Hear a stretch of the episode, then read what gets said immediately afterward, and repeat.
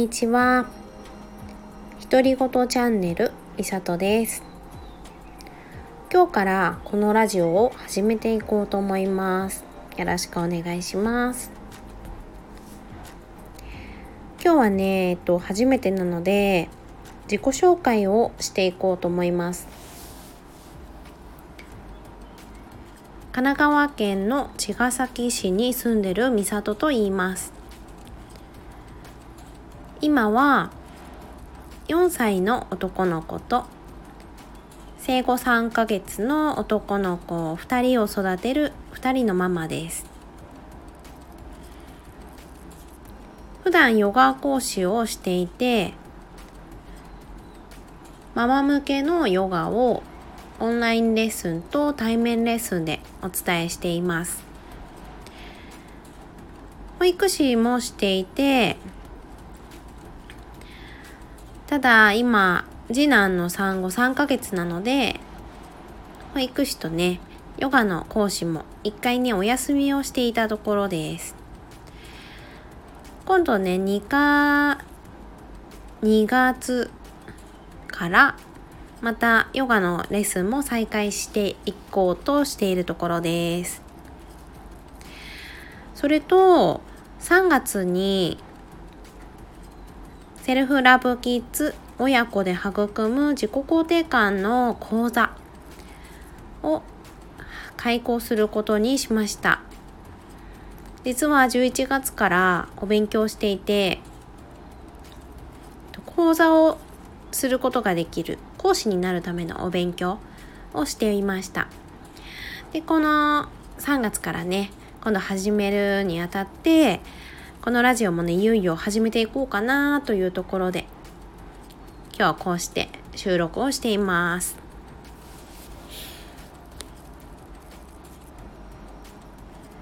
私について喋っていこうかなと思います。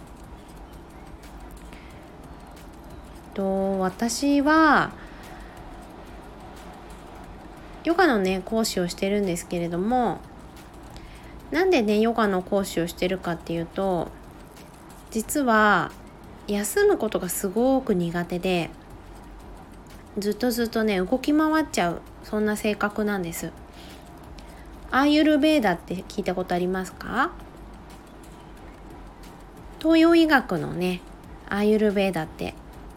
あるんですけどインドの医学なんです。でそのアーユルベーダの中で気質の診断っていうのがあるんですが私はバリバリ風で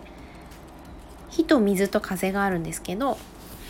風の性質がすごく強くてですね風ってこうそのイメージの通り一ところにとどまってられないというか動き回ってしまうそんな性質なんです。で私もその風のバーターと言われる気質がすごく強くてだからこそヨガに出会ったんだなって思っていてヨガってねえっ、ー、と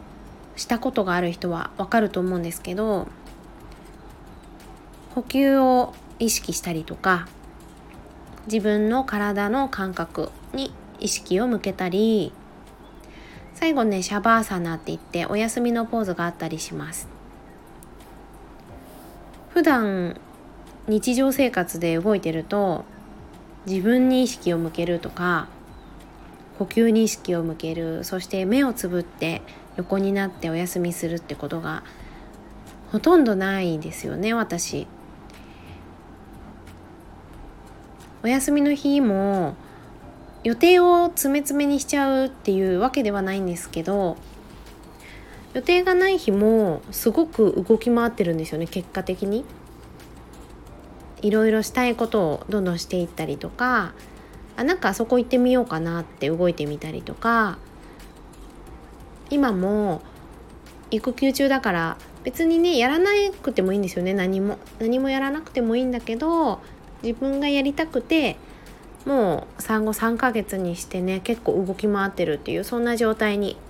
なっています。そんなうん性質なんですよね私が。普段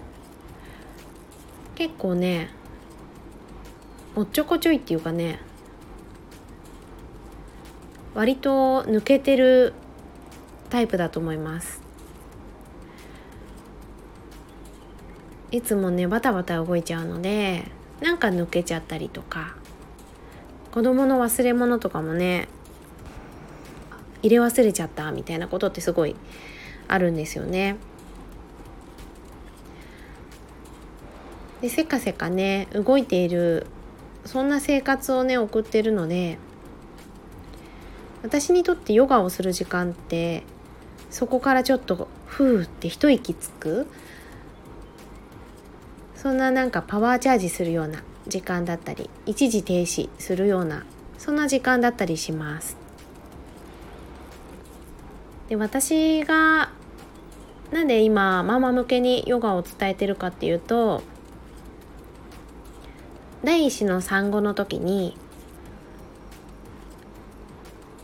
言葉を喋れない赤ちゃんとずっとね24時間一緒の生活で赤ちゃんってもちろんすっごい可愛くてもう幸せな時間でしかないんですがそれまでずっとずっと毎日働いてきた私、えっと、保育士をしてたので人と話さない日ってほぼないんですよ。保育士ってずっとずっと喋ってるみたいな職業なのでそれが出産後からね小さな赤ちゃんと共に過ごしていると人と喋らないっていう日がすごくすごくたくさんあって旦那さんが帰ってくるのを心待ちにしてるんだけども旦那さんも疲れて帰ってくるから私のお話を全部聞いてくれるわけじゃなくてちょっと今一人にさせてよみたいなこともあったりしてなんだかなんだか思うように自分の思いが消化されなかったり人と喋りたいなっていうとこだったりなんだか出産後ってもちろんね体も本調子じゃないのでエネルギーが出なくて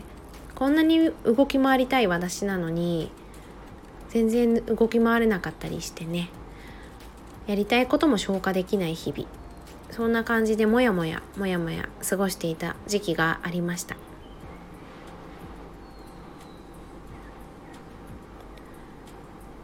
その前からねヨガインストラクターはもう23歳ぐらいからしていたのでずっとヨガはしていたはずなんだけども産後ずっとヨガをお休みしてたんです。エネルギーが出なくて。ヨガをすることもなんかできないぐらいいっぱいいっぱいの日々を過ごしてたので全然ヨガをしてなかったんだけども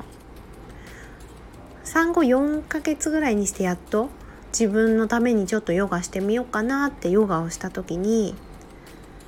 体もすごくほぐれほぐれていたし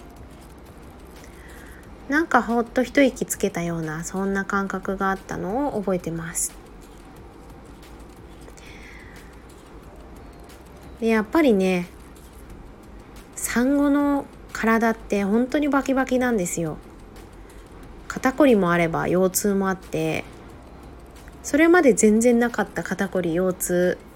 こんなに辛いんだって思いました。だから自分の体をヨガをすることで整えると少し気持ちもね前向きになったりとか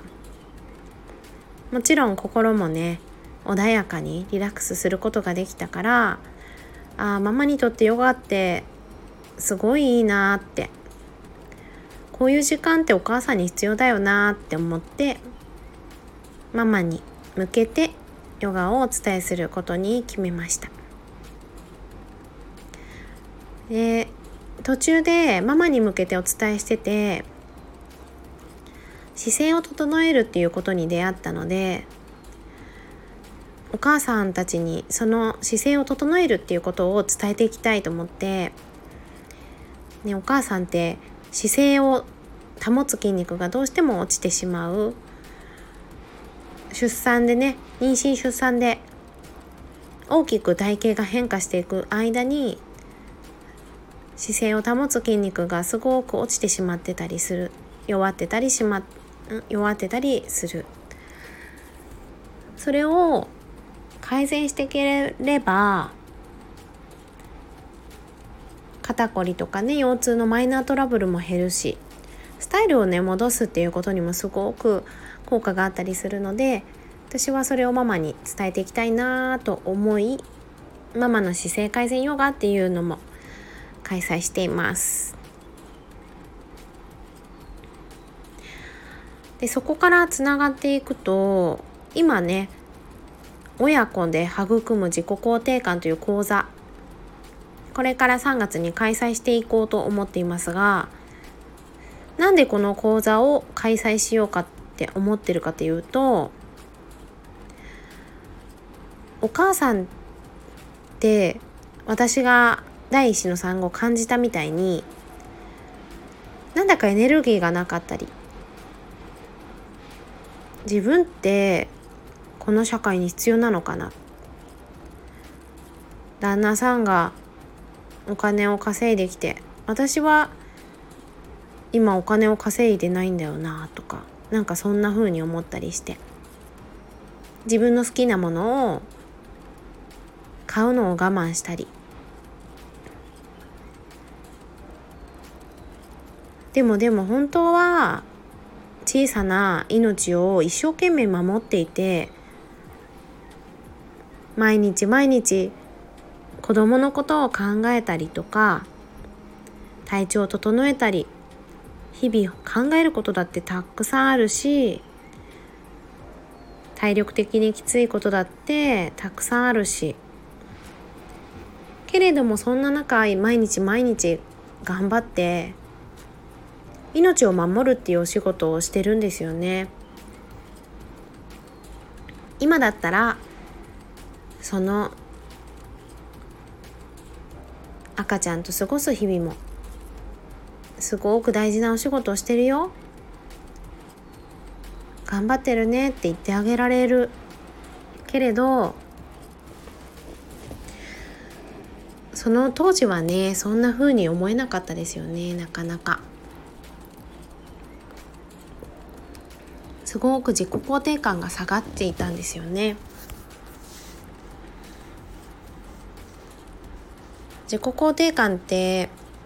自分ってこれでいいよねって思えるそんな感覚のことを言うんですけどお母さんになると自分よりももっともっと優先にすることができてきたりしてね。赤ちゃんが泣けばトイレも我慢して抱っこしたりとか。水分補給せずにね授乳して疲れちゃったりとかね。夜中も自分は寝たいけどそのタイミングじゃない時に起こされちゃったりしますよね。なかなか自分軸で生きていけないというか出産前はね自分が好きなように時間を使えたけれども出産してから子供の都合に合わせて生きていく。自分の好きなように時間を使うことができなくなってだんだんとだんだんとそれがね当たり前になっていくと自分って何がしたかったんだろうなって。自分のしたいことも自分の好きなことも何か見つけられなくなっちゃうそんな感覚に、なることもありましたお母さんが自己肯定感が下がってくると子育てがねだんだん辛くなっちゃったりするんですよ。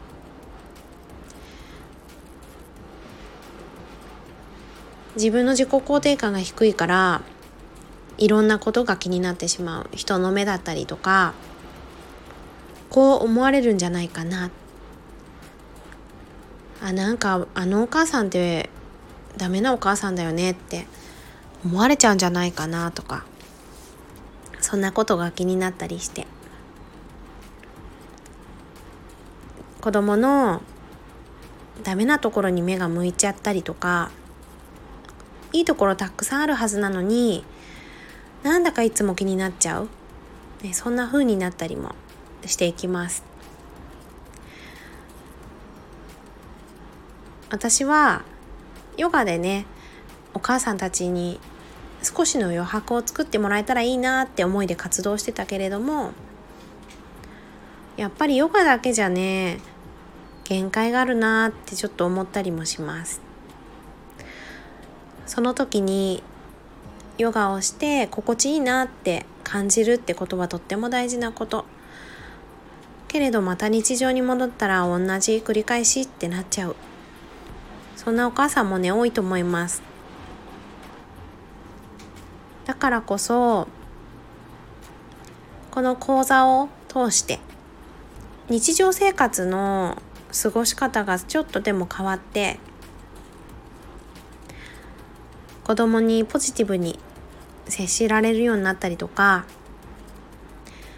ちょっとダメな自分も受け入れられるようになったりとかね。自分を責めたりせずに穏やかに楽しく子育てができるようになったらいいなってそんな思いを込めて講座を開催することに決めました。だから